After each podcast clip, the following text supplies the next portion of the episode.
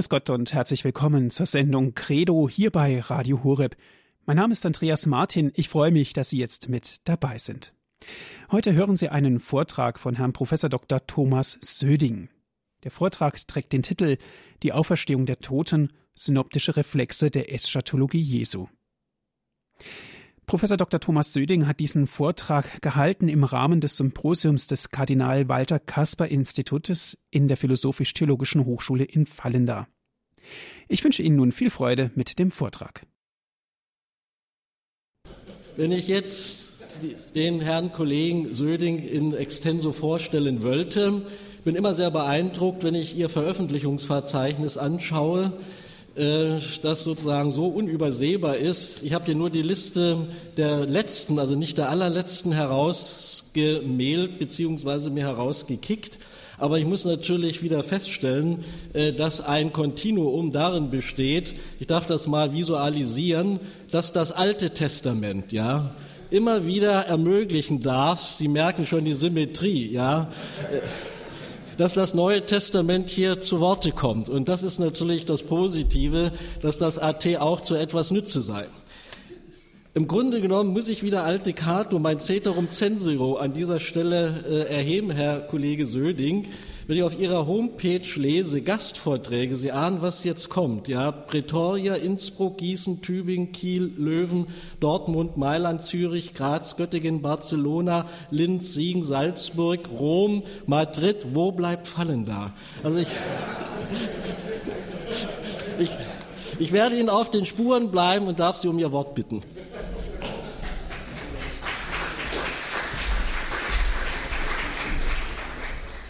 Ja, verehrter Herr Kardinal, liebe Kolleginnen und Kollegen, meine Damen und Herren, vielen Dank für die freundliche äh, Einladung. Ich darf über die Auferstehung der Toten äh, reden. Ich hatte bei der Ankündigung den Mund etwas vollgenommen und von synoptischen und johannäischen Reflexen der Verkündigung Jesu äh, gesprochen. Das muss ich demütig reduzieren auf die synoptischen Reflexe der Verkündigung Jesu und dafür gibt es ausschließlich Zeitgründe. Es wäre sehr spannend und lohnend, äh, auch Johannes mit in den Blick äh, zu nehmen.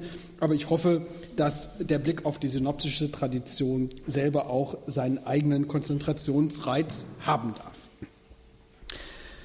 Ich beginne mit einigen Bemerkungen zur Fragestellung.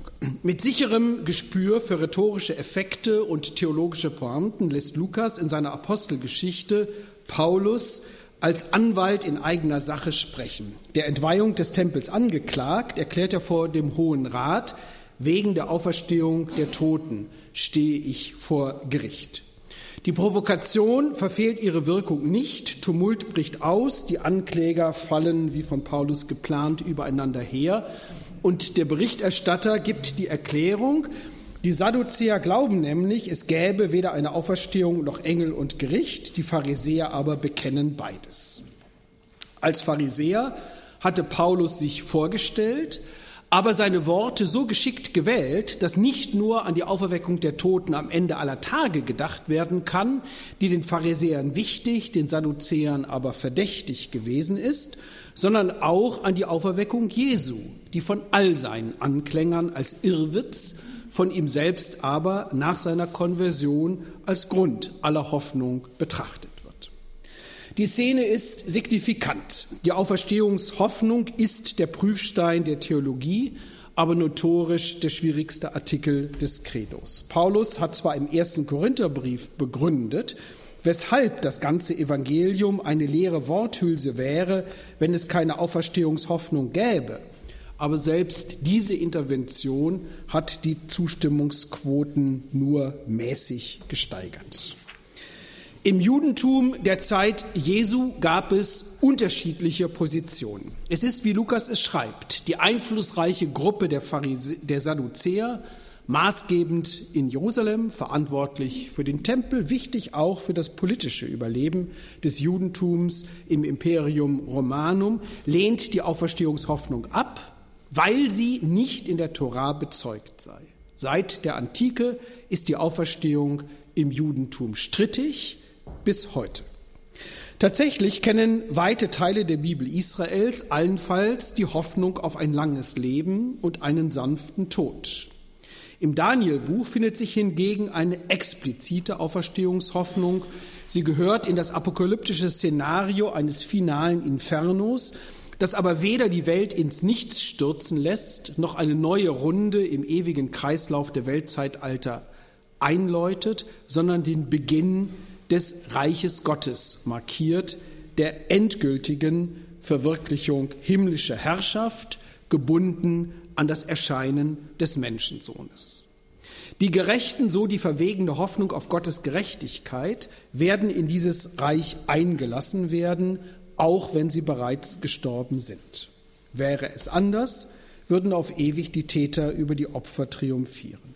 Auferweckt werden deshalb die Gerechten. Sie werden, ich zitiere, strahlen, wie der Himmel strahlt, während die Frevler zu einer, nochmal Zitat, ewigen Schmach aus dem Staub erwachen werden.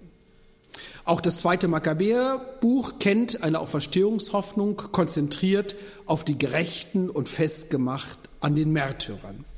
Diese apokalyptische Hoffnung hat in der frühjüdischen Theologie ein vielstimmiges Echo gefunden. Sie eröffnet auch die Möglichkeit, bestimmte Psalmenverse und Prophetenworte wenigstens nachträglich im Lichte dieser Hoffnung neu zu deuten. Die Pharisäer sind in der Regel keine Apokalyptiker, aber sie haben die eschatologische Erwartung samt ihrer kreativen Exegese geteilt. Paulus hat also schon vor seiner Konversion die jüdische Auferstehungshoffnung kennengelernt. Nach Damaskus hat Paulus diese Zukunftserwartung kreativ mit dem Glauben an Jesus verbunden, den er als Apostel angenommen, durchdacht und verbreitet hat, weil ihm der Auferweckte selbst erschienen ist, um ihn zu senden, damit er Jesus als den Sohn Gottes allen Völkern verkündet. Paulus hat auch als erster, soweit die Quellen sprechen, explizit den Zusammenhang zwischen der perfektischen Auferstehung Jesu und der futurischen Auferstehung der Toten samt ihrer präsentischen Heilserfahrungen reflektiert. Damit hat er für die Theologie Maßstäbe bis heute gesetzt. Wie aber, das ist meine Frage in diesem Vortrag, wie aber steht es mit Jesus selbst? Wie ist er im Judentum positioniert? Wie hält er es mit den apokalyptischen Szenarios? Variiert er nur eines der vorhandenen Modelle oder hat er eine eigene Sicht? Stellt er, darauf laufen meine Überlegungen zu, eine Verbindung zwischen seiner eigenen Person und der allgemeinen Auferstehungshoffnung her? Diese Rückfrage nach Jesus relativiert nicht die Bedeutung jener neutestamentlichen Eschatologie, die wie die paulinische am Osterfest ansetzt, aber sie verwurzelt das Credo in der Verkündigung Jesu selbst und sie klärt damit, unter welchen Bedingungen es überhaupt zu einer neutestamentlichen Auferstehungshoffnung gekommen ist. Zweitens zur Methode, nur ganz kurz. Sie sehen einen Filter und einen Verstärker. Das ist für mich äh, das moderne Bild dafür, wie sozusagen die Verkündigung Jesu selbst transformiert worden ist im Prozess der Traditionsbildung in den äh, Evangelien selbst. In der klassischen historisch-kritischen Exegese hat man sich die Evangelien demgegenüber gerne als Barrieren vorgestellt, die man überwinden müsse, um zum wahren Jesus äh, zu kommen. Das hat aber traditionsgeschichtliche Voraussetzungen, die durch die neuere Forschung falsifiziert äh, worden sind. Ein Schlüsselbegriff der heutigen Jesusforschung ist der der Erinnerung. Das ist nicht ganz neu, äh, weil schon Justin äh, von den Memorabilia Apostolorum gesprochen äh, hat. Aber die heutige Gedächtnisforschung, sowohl individuell wie auch kulturell, öffnet einfach weite Möglichkeiten, hier zu einer Hermeneutik zu kommen, die im Falle der Auferstehungshoffnung ihre eigene Pointe darin hat, dass er das Ziel der Erinnerung die Vergegenwärtigung einer Vergangenheit als bestimmende Gegenwart äh, ist, um worum es ja wohl in der Auferstehungshoffnung äh, de facto äh, geht. Ich werde daraus methodisch die Konsequenz äh, ziehen, dass ich äh, an den zentralen sozusagen äh, Proof-Text der neutestamentlichen, der synoptischen Überlieferung jeweils dann ein Wahrscheinlichkeitsurteil zu begründen äh, versuche, wie auch in historischer Rücksicht der Text beurteilt werden kann. Ich springe zum dritten Punkt, die Auferstehung der Toten. Von Jesus werden in der synoptischen Tradition zahlreiche Voten überliefert, die Hoffnung machen, der Tod habe nicht das letzte Wort, weil Gott die Toten auferwecken werde. Markus, dem Matthäus und Lukas gefolgt sind, hat in die Reihe letzte Auseinandersetzungen zwischen Jesus und führenden Vertretern des Judentums ein Streitgespräch mit Sadduzäern über die Auferstehung der Toten gestellt. Jesus wird danach mit dem abstrusen Beispiel einer Frau konfrontiert, der nacheinander sieben Männer wegsterben, alles Brüder, die sie heiraten, um sie nach dem Institut der Leviratsehe zu versorgen. Die ironische Frage lautet, in der Auferstehung, wenn sie auferstehen, wessen Frau wird sie sein, denn die sieben haben sie zur Frau gehabt. Das Groteske des Falls soll die Absurdität der Hoffnung erweisen. Nach Markus und den anderen Synoptikern stellt Jesus sich der Frage, gibt aber eine Antwort, die kritisch und konstruktiv ist. Er geht in zwei Schritten vor. Beide werden einleitend markiert. Ihr kennt weder die Schrift noch die Kraft, Dynamis Gottes. Zuerst weist Jesus mit Rekurs auf Gottes Kraft die Widersprüchlichkeit der Frage dann mit Rekurs auf die Schrift, also die Bibel Israels, die Eindrücklichkeit der Hoffnung auf. Im ersten Schritt stellt er klar, sofern es eine Auferstehung der Toten gibt, ist sie nicht die Verlängerung irdischer Verhältnisse, sondern die Schöpfung einer neuen Welt. Wer anders dächte, unterschätzte Gottes Kreativität. Im gegebenen Fall, wenn sie von den Toten auferstehen, heiraten sie nicht, noch werden sie verheiratet, sondern sind wie die Engel im Himmel. Die Ehe gehört danach in diese, nicht in jene Welt. Die Engel, so eine weit verbreitete Ansicht im Judentum der Zeit Jesu, die er geteilt hat, sind transsexuelle Wesen. Sie gehören der himmlischen Sphäre an, in der es weder geschlechtliches Begehren noch die Zeugung von Nachkommenschaft gibt. Ihr Leben ist Anbetung.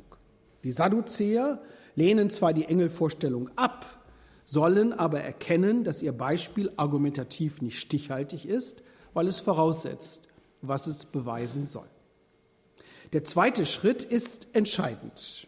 Hier beweist Jesus theologisch, dass es Grund zur Auferstehungshoffnung gibt. Der Beweis wird mit der Heiligen Schrift geführt, weil auch die Sadduzäer ihre Normativität voraussetzen. Sie erkennen allerdings weder die Propheten noch die Psalmen als kanonisch an, von der Apokalyptik ganz zu schweigen. Deshalb muss Jesus in seiner Exegese auf die Torah zurückgehen. Als Argument wählt er nicht ein Nebenmotiv, sondern eine Schlüsselszene des Exodus, Moses Berufung zur Befreiung Israels aus Ägypten. Zu den Toten, dass sie auferweckt werden? Habt ihr nicht im Buch des Mose beim Dornbusch gelesen, wie Gott zu ihm sprach, ich bin der Gott Abrahams und der Gott Isaaks und der Gott Jakobs? Gott ist kein Gott von Toten, sondern von Lebenden.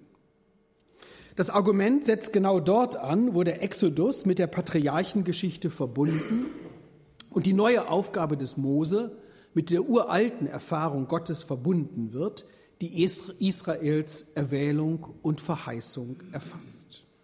Das Argument ist indirekt, aber treffend.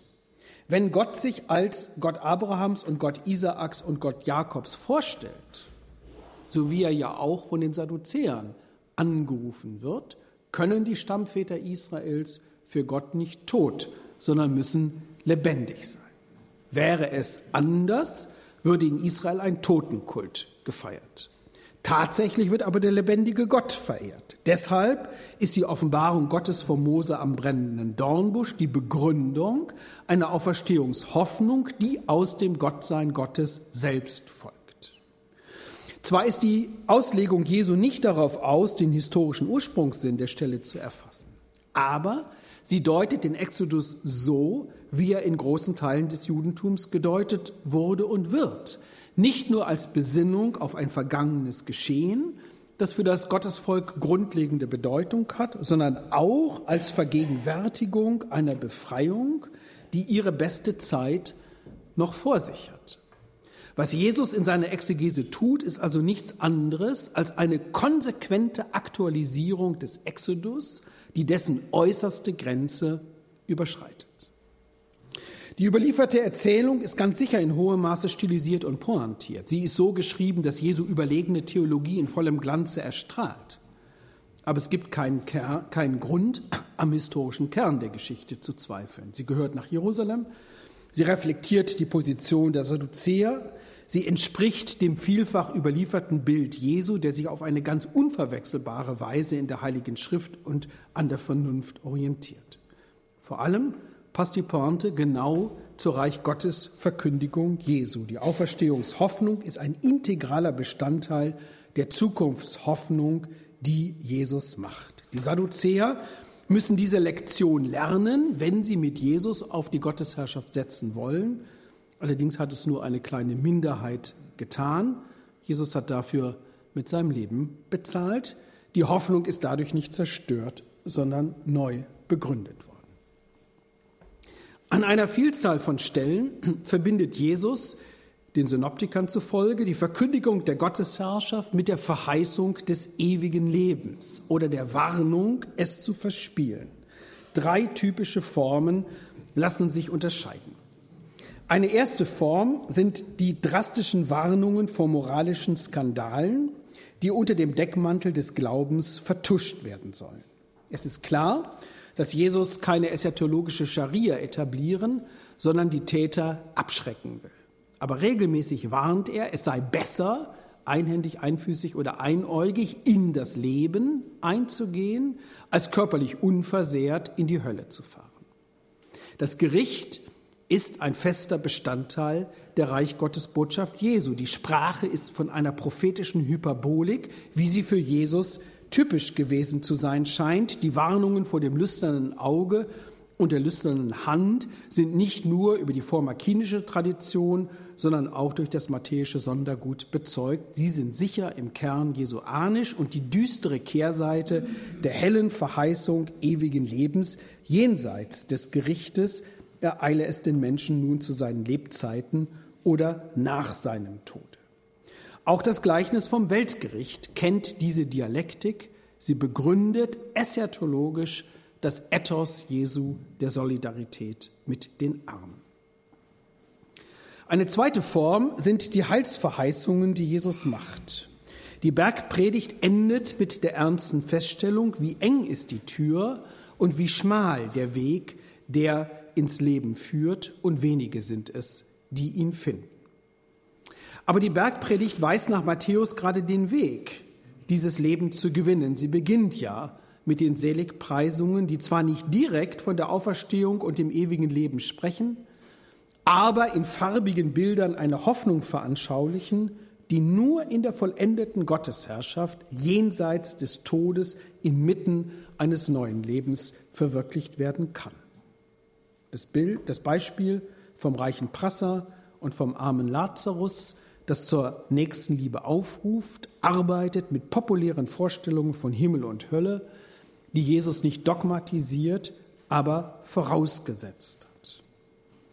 Die explizite Verheißung ewigen Lebens steht bei Markus und den Parallelen zum Abschluss eines langen Gespräches, das mit der Frage eines reichen Mannes beginnt, was muss ich tun, das ewige Leben zu gewinnen nach dem Verweis auf die zehn Gebote und nach der Enttäuschung, dass die Einladung zur Nachfolge ausgeschlagen wird, zieht Jesus die Jünger ins Gespräch, die erkennen, dass ihre eigene Hoffnung auf dem Spiel steht, auch wenn sie alles verlassen haben und Jesus nachgefolgt sind. Darauf antwortet Jesus nach Markus, Amen, ich sage euch, Niemand verlässt Haus oder Brüder oder Schwestern oder Mutter oder Vater oder Kinder oder Äcker um meinet und um des Evangeliums willen ohne hundertfach zu empfangen, jetzt in dieser Zeit Häuser und Brüder und Schwestern und Mütter und Kinder und Äcker unter Verfolgungen und im kommenden Äon das ewige Leben. Zuvor hatte Jesus klargestellt, dass es für Menschen unmöglich ist, sich selbst in diese Ewigkeit zu retten, aber nicht für Gott. Denn bei Gott ist alles möglich, so Markus 10, 27. Dieses Gespräch ist gleichfalls ganz sicher nachgearbeitet worden, landet aber genau dort, wo der Puls der Eschatologie Jesu schlägt, nämlich in der Hoffnung auf das ewige Leben, die schon hier und jetzt zu spüren ist. Eine dritte Form sind weisheitliche Maximen, die das Leben in der Kreuzesnachfolge charakterisieren. Markus lässt Jesus nach seiner ersten Leidens- und Auferstehungsweissagung gegen den Widerspruch des Petrus und nach dem Ruf in die Kreuzesnachfolge sagen, wer sein Leben retten will, wird es verlieren, wer aber sein Leben um meinet und um des Evangeliums willen verliert, wird es retten. Denn was nützt es dem Menschen, die ganze Welt zu gewinnen und sein Leben zu verlieren? Was könnte der Mensch als Preis für sein Leben bezahlen? Das Leitwort Psyche kann Leben und Seele bezeichnen. In jedem Fall steht es für das Ich des Menschen, für sein Wesen, seine Identität, seine Personalität, wie man in der Sprache der Philosophie oder der Soziologie sagen kann. Ein seelenloses Leben ist eine moralische und spirituelle Katastrophe. Das Wort bringt die eschatologische Dialektik Jesu auf den Punkt. Jesus sagt nicht, wer sein irdisches Leben verliere, werde desto sicherer das ewige Leben gewinnen. Jesus setzt vielmehr anthropologisch so an, dass die Identität eines Menschen sowohl in seiner irdischen Existenz als auch in seiner himmlischen Neuschöpfung auf dem Spiel steht. Das ist der Ort der Dialektik von Verlieren und Retten. Jesus ist Grund und Vorbild. Wer alles auf Gott setzt, irdisches Glück und himmlische Seligkeit, wird beides erlangen. Die Auferstehung kommt in diesem Wort zwar nicht direkt zum Ausdruck, ist aber angesichts des Kreuzes präsent. Ohne sie ist der Lebensgewinn nicht zu realisieren.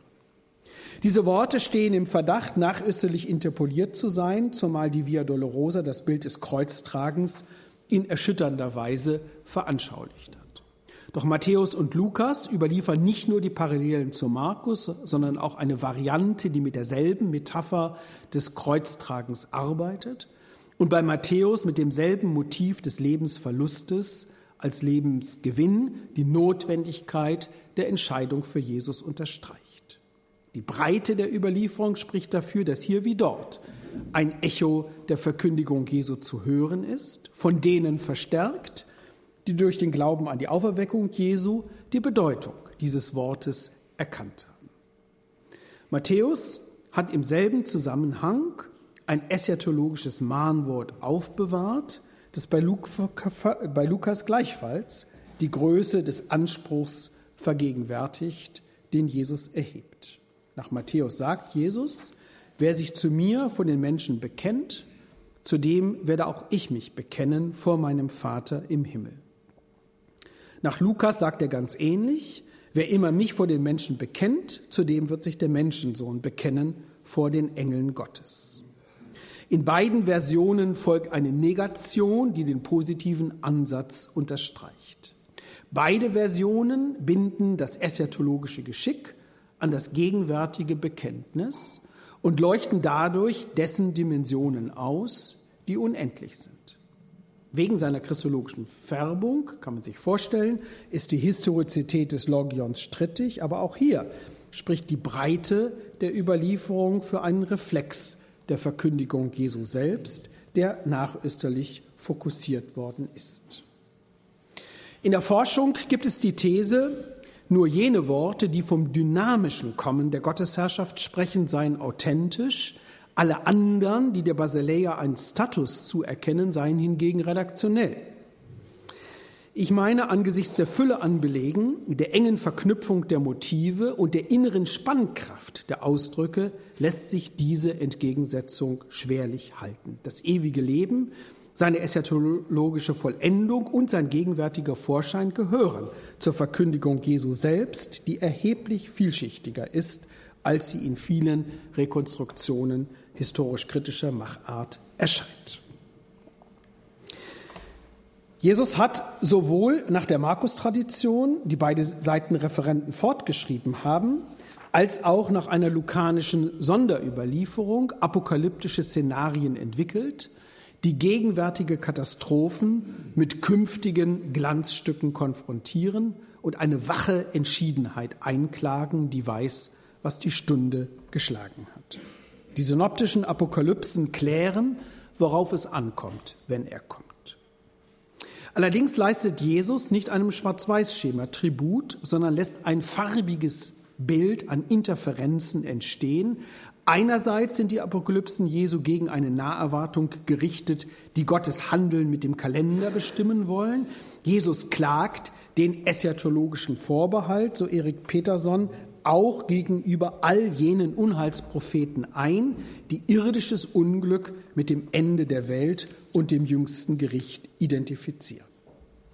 Andererseits stellt er sich auch gegen eine Verharmlosung irdischen Leids, Krieg und Bürgerkrieg, Erdbeben und Seuchen, Hungersnot und Verfolgung, Folter und Brudermord, Hass und Verrat finden in seiner Verkündigung einen Platz. All das, was nicht zu rechtfertigen und nicht zu ertragen ist, die Zerstörung des Tempels an der Spitze. Indem Jesus diese Katastrophen als apokalyptische Wehen bezeichnet, deren Anfang zu bemerken sei, stellt er dar, wie weh sie tun, aber auch zu welch gutem Ende sie, so Gott will, führen können. Dieses Ende beschreibt er nach Markus 13 in einem eschatologischen Panorama voll starker Bilder. Aber in jenen Tagen, nach dieser Bedrängnis, wird die Sonne verdunkelt werden und der Mond nicht mehr steinen und die Sterne werden vom Himmel fallen und die Himmelsfesten werden erschüttert werden. Dann werden sie den Menschensohn auf Wolken mit aller Macht und Herrlichkeit kommen sehen und dann wird er die Engel senden und er wird die Erwählten von den vier Himmeln sammeln vom Ende der Erde bis zum Ende des Himmels. Die Theologie tut sich ja mit diesen apokalyptischen Bildern traditionell schwer. Hollywood hat da weniger äh, Probleme. Äh, vielleicht sollte man auf die ästhetische Kraft der Bilder auch theologisch etwas mehr setzen. Der Menschensohn macht danach bei seiner Ankunft, was er auch bei seinem ersten Kommen gemacht hat, die Menschen, die Gott retten will, für sein Reich zu sammeln, nur dass ihm jetzt, jenseits von Raum und Zeit, die Engel, seine endzeitlichen Boten helfen, im universalen Maßstab genau das zu vollenden, was er den Evangelien zufolge in Israel begonnen hat. Das Leben in der Vollendung wird nicht ausgeschmückt. Jesus zeichnet kein Schlaraffenland. Nur eines ist deutlich. Es gibt einen Anfang jenseits des Endes für unendlich viel mehr Menschen, als die Jünger sie auf dem Zettel stehen hatten. Von diesem Finale Furioso, vor diesem Finale Furioso kommt es zur großen Krise, die auch die lukanische Tradition vor Augen führt. Neutralität ist ein Ding der Unmöglichkeit, weil sonst der einzigartige Moment der Rettung verpasst würde. Diese synoptischen Apokalypsen stehen unter Ideologieverdacht, weil sie Apokalypsen sind. Aber Jesus hat sich mit der Apokalyptik Israels und des Judentums konstruktiv auseinandergesetzt. Er ist als Prophet im Gedächtnis geblieben, der nicht nur die Zeichen der Zeit gedeutet, sondern auch die Zukunft vorhergesagt hat, selbst ein solches Desaster wie die Zerstörung des Heiligtums, ohne dass er das Ende des Tempels mit dem Ende der Geschichte gleichgesetzt hätte. Deshalb ist die Endzeitrede Markus 13 nicht nur ein Vaticinium ex eventu, sondern eine Rekonstruktion der eschatologischen Gerichts- und Heilsbotschaft Jesu selbst. Und die eschatologische Mahnung in Lukas 17 nicht nur eine Variante apokalyptischer Topoi im Munde Jesu, sondern eine literarische Gestaltung der rhetorischen Performance Jesu selbst. Ziehen wir ein kurzes Zwischenfazit. Über die historische Zuverlässigkeit jeder einzelnen Belegstelle lässt sich selbstverständlich trefflich streiten. In ihrer Gesamtheit sind sie so charakteristisch, so kohärent, so vielfältig bezeugt, dass kein Zweifel bestehen kann, wie wichtig Jesus die Auferstehungshoffnung in seiner Reich Gottes Verkündigung gewesen ist. Sie integriert die individuelle wie die kosmische Eschatologie.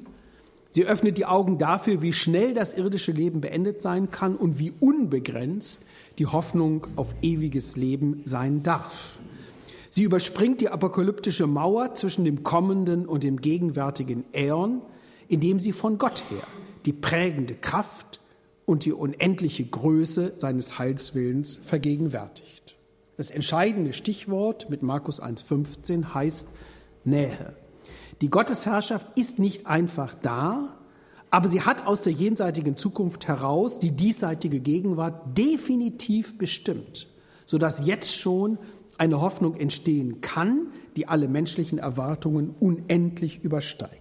Diese Hoffnung macht Jesus einzelnen Menschen, aber auch dem ganzen Gottesvolk und den Völkern, die in die Basileia einziehen werden. Diese Nähe war den Unterschied zwischen dem Himmel und der Erde, dem Anfang und dem Ende, dem Teil und dem Ganzen, ohne einen Gegensatz zu konstruieren, den es nicht geben kann, wenn Gott der eine ist.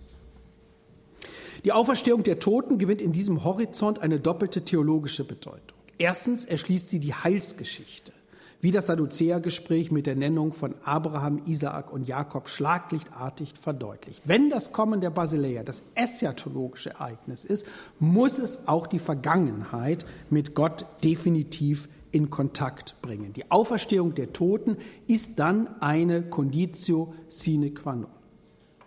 Zweitens vertritt Jesus zwar eine Naherwartung, aber nicht der Gestalt, dass er keine Zukunftsräume für den Gang der Geschichte mehr sehe, sondern in dem Sinn, dass er die Nähe Gottes im Erfahrungsraum der Menschen mit dem stärksten Gewicht sieht und dieses stärkste Gewicht überwindet den Tod oder hat jedenfalls die Möglichkeit dazu.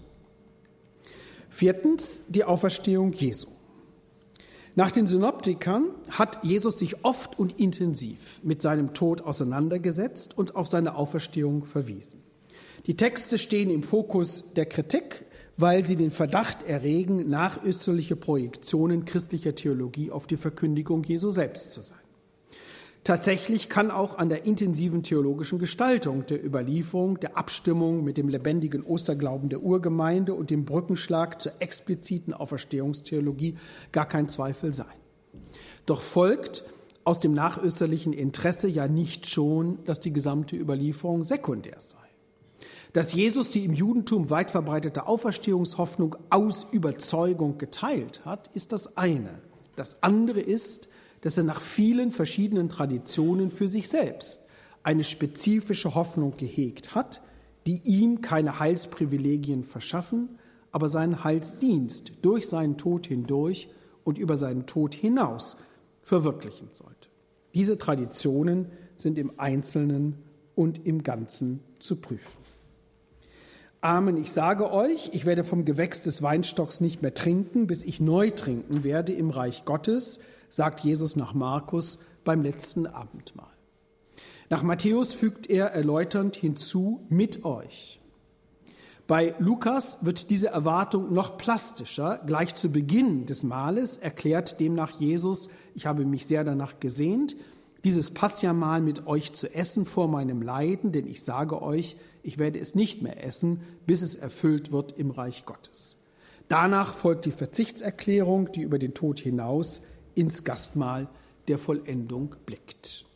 So deutlich die Unterschiede zwischen den Versionen sind, die historisch-kritische Exegese ist sich weitgehend einig, das Wort vom Gewächs des Weinstocks als Urgestein der Jesus-Tradition zu beurteilen. Es vermeidet jeden Hoheitstitel, es enthält keine Aussage über die Heilsbedeutung des Todes Jesu, es nimmt das Hauptwort der Verkündigung Jesu auf, es passt genau zur Situation, es ist charakteristisch, weil Jesus hier auf den Wein und nach Lukas auf das gemeinsame Essen verzichtet, während ihm ja sonst vorgeworfen worden ist, ein Fresser und Säufer zu sein, weil er nicht, wie Johannes der Täufer, von Heuschrecken und wildem Honig gelebt hat. Angesichts seines nahen Todes ist das Wort Todes und Auferstehungsprophetie in einem. Beim letzten Mal, dass er mit den Zwölfen feiert, ist Jesus aber nicht um seine persönliche Zukunft besorgt, sondern um die seiner Jünger und der vielen, denen er sein Leben hingibt. Dafür gibt es klare Indizien. Das Matthäische mit euch ist nur ein Indikator. In der Abendmahlsüberlieferung ist der Bund, der eine Gemeinschaft zwischen Jesus und den Seinen stiftet, in allen Versionen mit der Gabe des Bechers verbunden. Die Gemeinsamkeit scheint durch den Tod zu zerbrechen, wird aber durch ihn gestiftet und durch die Auferstehung Jesu zu einer permanent aktuellen Realität. Die Gesten des Gebens von Brot und Wein, die zum historisch unbestreitbaren Kern der Überlieferung gehören, sagen im Grunde schon alles und werden in der synoptischen wie der paulinischen Tradition nur unterschiedlich expliziert, weil einmal das Bundesopfer am Sinai und einmal der neue Bund im Blick steht, den der Prophet Jeremia verheißen hat. Entscheidend ist, denke ich, der Zusammenhang zwischen Jesus und der Herrschaft Gottes. So wie Jesus in seinem geschichtlichen Wirken die Gegenwart und Zukunft der Gottesherrschaft an seine Person gebunden hat, so auch in seinem Leiden und in seiner Auferstehung. Im Trinken des Weines lebt die Freude auf, die geteilt werden muss, um verdoppelt zu werden, in eschatologischer Vollendung mehr denn je. Deshalb klärt das Wort vom Gewächs des Weinstockes, dass es für die Jünger eine Zukunft jenseits ihres Lebensendes gibt, weil es für Jesus eine Zukunft in der Basileia jenseits seines Todes in der Auferstehung. Und mehr noch, die Gültigkeit der Zusage, die Jesus seinen Jüngern mit der Feier des letzten Abendmahles macht, wird nicht nur durch die Unbedingtheit seiner Lebenshingabe gedeckt, sondern notwendig auch durch die Ewigkeit seines Lebens. Die Auferstehung Jesu begründet die Auferstehungshoffnung seiner Jünger, insofern sie durch die Teilhabe an der vollendeten Gottesherrschaft qualifiziert ist. Nicht selten kündigt Jesus nach den Synoptikern lange vor der Passion an, dass er leiden werde. Die meisten dieser Passionsprophetien sind auch Auferstehungsansagen. Die Vielzahl und Vielfalt der Bezeugungen ist so groß, dass die Annahme ziemlich unwahrscheinlich ist, sie seien nicht im Kern aus der lebendigen Erinnerung an Jesus selbst hervorgegangen, so sicher die überlieferten Worte dem überlieferten Glauben angepasst worden sind. Signifikant ist die erste Weissagung, von der Markus erzählt. Der Menschensohn muss viel leiden und verworfen werden von den Ältesten und hohen Priestern und Schriftgelehrten und getötet werden und nach drei Tagen auferstehen. Das muss verweist auf den Willen Gottes. Er ist Heilswille. Deshalb ist er für Jesus keine fremde Macht, der er sich unterwerfen müsste, sondern der Leitstern, dem er folgt. Die Gethsemane-Geschichte vergegenwärtigt, wie intensiv Jesus sich mit dem drohenden Leidensgeschick auseinandergesetzt hat, um dem, den Willen Gottes zu erfüllen. Warum aber muss er leiden und sterben? Nicht, weil Gott durch Selbstdemütigung gnädig gestimmt werden wollte, sondern weil Jesu Verkündigung, so jedenfalls Markus, notwendig den Widerspruch derer auslöst, die dezidiert andere Vorstellungen von Gottes Heiligkeit haben, Jesus aber weder diesen Widerstand ausweichen noch ihn gewaltsam brechen kann, wenn er seiner Sendung nicht untreu werden will. Deshalb muss er ihn ertragen, koste es ihn auch das Leben. Das Muss ist der Platzhalter sowohl für das Ethos der Gewaltlosigkeit Jesu als auch für eine Soteriologie der Hingabe, ohne dass die Leerstelle durch dieses Motiv selbst bereits gefüllt würde. Desto wichtiger ist, dass nicht nur das Leiden, die Verwerfung und die Tötung des Menschensohnes notwendig sind, sondern auch die Auferstehung geschehen muss. Erst durch sie kommt der Wille Gottes als Heilswille zum Durchbruch. Die Auferweckung macht die Passion ja nicht ungeschehen, sondern verbindet sie für alle Zeit mit Gott. Gerade dadurch wird der Zusammenhang mit der Auferstehung der Toten klar. Denn wenn Jesus gerade durch seinen Tod vollzieht, was nach Gottes Willen sein muss, kann der Tod, den Menschensterben, nicht das Ende des Lebens, sondern nur das Tor zur Ewigkeit sein. Der Auferstandene öffnet es. Seine Auferstehung begründet die Hoffnung auf die Auferstehung der Toten, weil sie den Basileia-Dienst Jesu zum Ziel führt. Dass die Auferstehung nach drei Tagen geschieht, erklärt sich nicht nur als Vorausverweis auf das Ostergeschehen selbst, sondern auch als Reminiszenz an Hosea 6, 1 und 2, eine der prophetischen Verheißungen im Alten Testament, denen auch im Judentum der Zeit Jesu das Potenzial zugeschrieben worden ist, Hoffnung auf die Auferstehung zu machen. Kommt, wir kehren zum Herrn zurück, denn er hat Wunden gerissen, er wird uns auch heilen, er hat verwundet, er wird auch verbunden. Nach zwei Tagen gibt er uns das Leben zurück. Am dritten Tag richtet er uns wieder auf und wir leben vor seinem Angesicht. Ob dieses Muss nun ein Ipsissimum Verbum ist, mag offen bleiben. Aber die synoptische Tradition kennt enge Parallelen, die explizit oder implizit mit demselben Motiv die Stringenz der Sendung Jesu bezeichnen, die nicht vor der Passion Halt macht und die Entschiedenheit seines Gehorsams, der das Leiden umfasst. Zwar ist das Muss auch ein Motiv österlicher Soziologie, aber an den entscheidenden Stellen mit indirekten oder explizitem Bezug auf Jesus selbst. Deshalb ist meines Erachtens nicht gut zu begründen, dass an dieser Stelle spätere Christologie auf Jesus zurückgeführt wurde. Eher, denke ich, ist es umgekehrt, dass durch die Verkündigung Jesu ein soteriologisches Leitmotiv angespielt worden ist, das später variiert und dadurch vor dem Vergessen bewahrt, gleichzeitig aber eigens betont worden ist, besonders bei Lukas, aber im Ansatz bereits in der vormarkinischen Tradition. Die anderen Auferstehungsweissagungen, die mit Leidensprophetien verknüpft sind, haben in den Evangelien die Aufgabe, durch Wiederholung die Bedeutung des Geschehens zu betonen und die Schwierigkeiten der Jünger zu bekämpfen, es zu verstehen. Sie sind regelmäßig so gestaltet, dass sie einen Widerspruch zwischen der Schuld der Menschen aufbauen, die den Tod, und dem Handeln Gottes, der das Leben bringt. Sie sind offen für eine soteriologische Deutung, die Gottes Heilshandeln inmitten der Schuldgeschichte von Menschen ausmacht indem sie die Hingabe des Sohnes durch den Vater mit der Selbsthingabe Jesu koordinieren, wie in der lukanischen und paulinischen Herrenmahlstradition. Die Koinzidenz hat sicher zur Verstärkung der Überlieferung geführt. Da aber das Motiv der Hingabe in der Verkündigung Jesu eher die Schuldverstrickung der Menschen als die Heilszusage Gottes betont, ist wahrscheinlich, dass sie die theologisch interessierte Gestaltung einer Prophetie sind, die auf Jesus selbst zurückzuführen ist. Die Auferstehung Jesu ist dann dasjenige Geschehen, das Unheil in Heil verwandelt, sodass es für diejenigen, die in und an ihrer Schuld sterben, die Möglichkeit der Rettung gibt. Vielleicht kann man noch einen Schritt weitergehen, dass in der Logik der Leidensprophetie Jesu deshalb die Auferstehung liegt, weil nicht nur Jesus selbst von Gott gerettet und gerechtfertigt wird, sondern alle, für die er sein Leben hingegeben hat. Die Auferstehung ist indirekt auch das Thema des Jona-Wortes, das die Zeichenforderung nach einer Überlieferung der Redenquelle zurückweist, besonders in der matthäischen Version. So wie Jona im Bauch des Fisches drei Tage und drei Nächte war, so wird auch der Menschensohn im Herzen der Erde drei Tage und drei Nächte sein. Zwar fehlt dieses plastische Bild bei Lukas, deshalb ist es für Q nicht gesichert, aber die historische Validität ist nicht ganz von der Hand zu weisen, weil Tod und Auferstehung zwar unverkennbar vor Augen gestellt werden, aber die drei Tage und drei Nächte nicht genau auf die österliche Chronologie abgestimmt sind.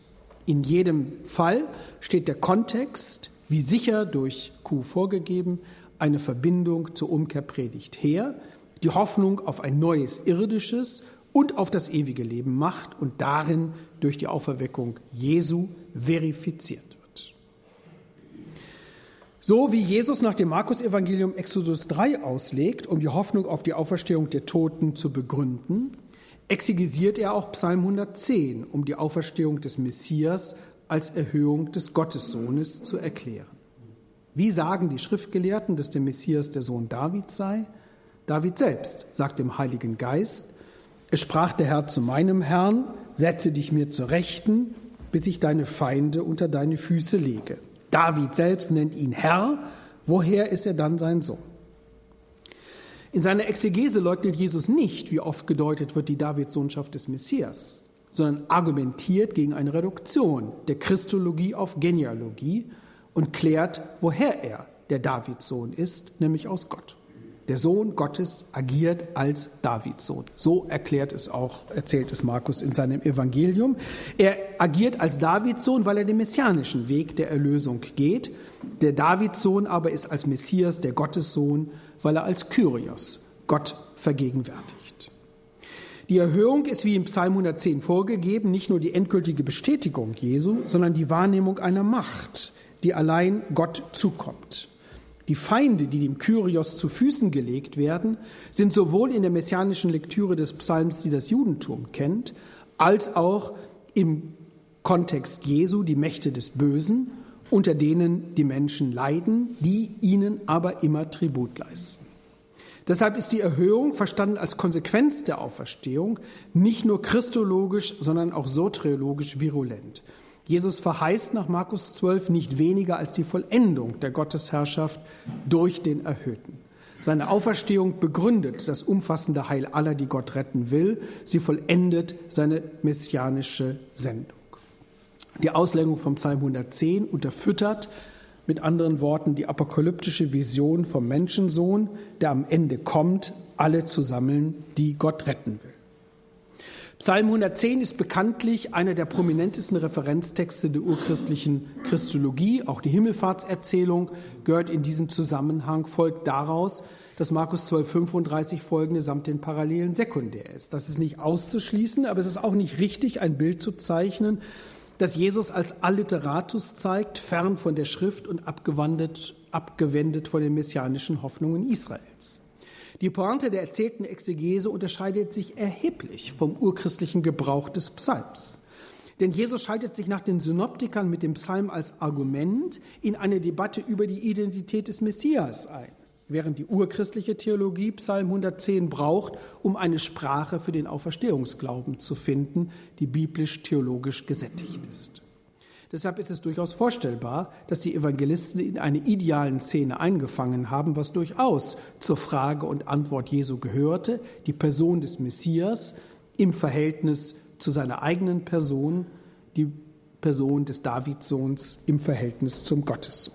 Aus der theozentrischen Perspektive ergibt sich eine Eschatologie des vollendeten Heiles, das durch Jesu Erhöhung all denen eröffnet wird, die nicht als Feinde Gottes unterworfen werden. Damit komme ich zu meiner Zusammenfassung. Fünftens, der Zusammenhang zwischen der Auferstehung Jesu und der Auferstehung der Toten. Es ist nicht eine theologische Spekulation der ersten Generation urchristlicher Theologen, den wesentlichen Unterschied wie den essentiellen Zusammenhang zwischen der Auferstehung Jesu und der Auferweckung der Toten gesehen zu haben. Es ist vielmehr eine Struktur der Verkündigung Jesu selbst. Zwischen der Auferstehung Jesu und der Auferstehung der Toten besteht der synoptischen Jesus-Tradition zufolge ein wesentlicher Unterschied weil Jesus der messianische Retter aller Menschen ist. Aber genau dieser wesentliche Unterschied begründet den Zusammenhang. Weil Jesus die Gottesherrschaft bringt, bringt seine Auferstehung auch die Auferstehung der Toten. Sie gehört zur eschatologischen Vollendung, weil der Tod vom Leben besiegt wird, wo Gott wirkt. Und umgekehrt, weil der Bote der Gottesherrschaft von den Toten erweckt wurde, geschieht die Auferstehung, wie Heinrich Schlier es formuliert hat, im Zuge der Erhöhung und hat von vornherein den fortwährenden Einsatz Jesu für die Erlösung derjenigen zum Inhalt, denen er sein Leben geweiht hat. Es wird so sein, dass der Osterglaube die Erinnerung geklärt und die Erzählung geprägt hat, aber umgekehrt entsteht dieser Glaube nicht im luftleeren Raum, sondern genau dort, wo Jesus der Auferstehungshoffnung seine Stimme geliehen und sein Gesicht gegeben hat. Im Kontext des frühen Judentums ist der differenzierte Zusammenhang zwischen der Auferstehung Jesu und der Toten ebenso nachvollziehbar wie revolutionär. Die Präsenz der eschatologischen Auferstehungshoffnung ist durchaus verbreitet. Sie wird auch teils mit dem Kommen des messianischen Menschensohnes verbunden wie Johannes es in schlichter Eindringlichkeit von Martha angesichts ihres toten Bruders Lazarus sagen lässt, ich weiß, dass er auferstehen wird bei der Auferstehung am letzten Tag. Ebenso ist die Überzeugung verbreitet, dass der Gerechte, der leidet und stirbt, nicht tot bleibt, sondern lebt und entgegen der menschlichen Schande von Gott mit höchsten Ehren überhäuft wird. Jesus scheint diese Überzeugung geteilt zu haben. Das Urchristentum hat ihn in dieser Rolle gesehen. Aber das Besondere bleibt, dass er durch seine Auferstehung Anteil an der Allmacht Gottes selbst erhält und so wirkt, dass seine Proexistenz, so Heinz Schürmann, universal zur Wirkung kommt. Es wäre unwahrscheinlich, wenn Jesus nicht im Raum dieses Glaubens gelebt und wenn seine Jünger nicht im Rückblick seine Verkündigung in diesem Licht zur Geltung gebracht hätten.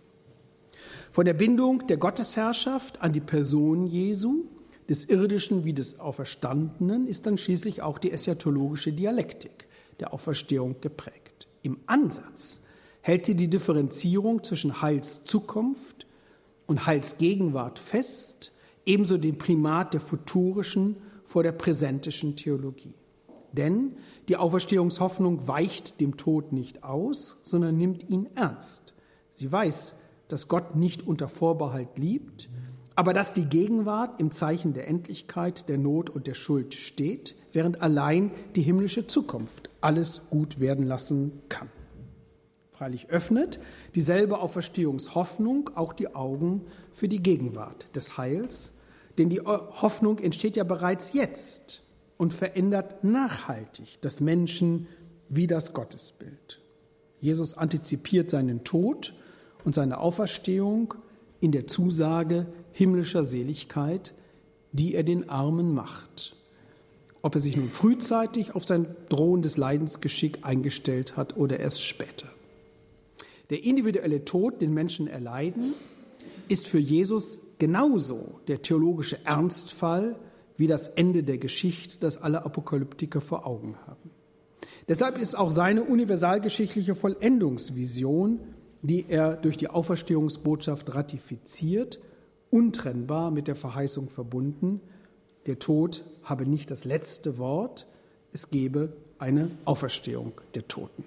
Vielen Dank für Ihre Aufmerksamkeit.